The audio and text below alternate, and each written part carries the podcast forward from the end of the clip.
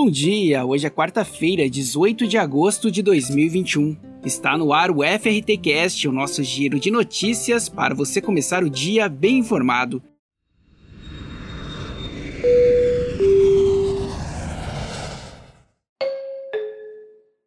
No programa de hoje, Grande Prêmio de São Paulo terá público em novembro, Alagoas tem alta em ocupação hoteleira e chegada de viajantes, a aviação nacional alcança 70% do volume pré-pandemia em agosto, Salinas Maragogi inaugura 42 apartamentos ainda este ano e São Paulo libera eventos, museus e feiras. O governo de São Paulo afirmou que o Grande Prêmio de Fórmula 1 a ser realizado entre os dias 5 e 7 de novembro terá 100% da capacidade de público do Autódromo de Interlagos, mas apenas para espectadores vacinados. A organização do GP de São Paulo já trabalhava com a possibilidade de ter público na corrida. No mês passado, os 40 mil ingressos que tinham sido colocados à venda se esgotaram. Agora, um novo lote de entradas deve ser disponibilizado para o público, com cerca de 20 mil ingressos.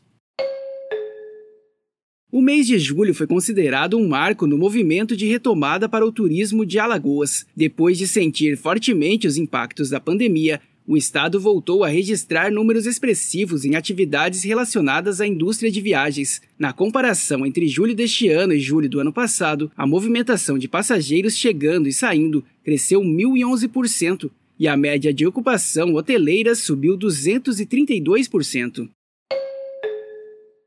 Em agosto, as companhias aéreas nacionais registraram o quarto mês consecutivo de crescimento em voos domésticos, com uma média de partidas diárias de 1.680, ou o equivalente a 70% da oferta de voos no início de março de 2020. É o segundo melhor desempenho deste indicador desde o início da pandemia, ficando apenas atrás de janeiro com 75%. Localizado em Alagoas, o Salina Maragogi inaugura um novo bloco com 42 apartamentos ainda este ano. Nomeada de Vitória Régia, a área tem uma proposta sustentável com luminárias de LED, amenidades de refil e sua irrigação será feita a partir da captação da água das chuvas. Após a expansão, o resort All Inclusive passará a contar com 344 acomodações.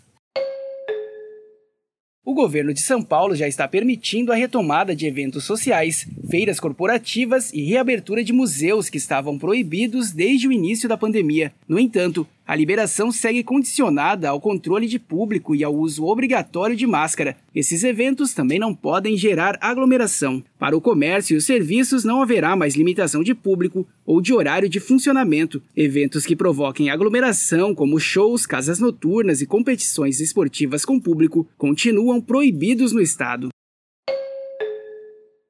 E por hoje é só. O FRTcast é uma produção da FRT Operadora. Acompanhe a gente pelas principais plataformas de conteúdo. Amanhã tem mais. Até lá!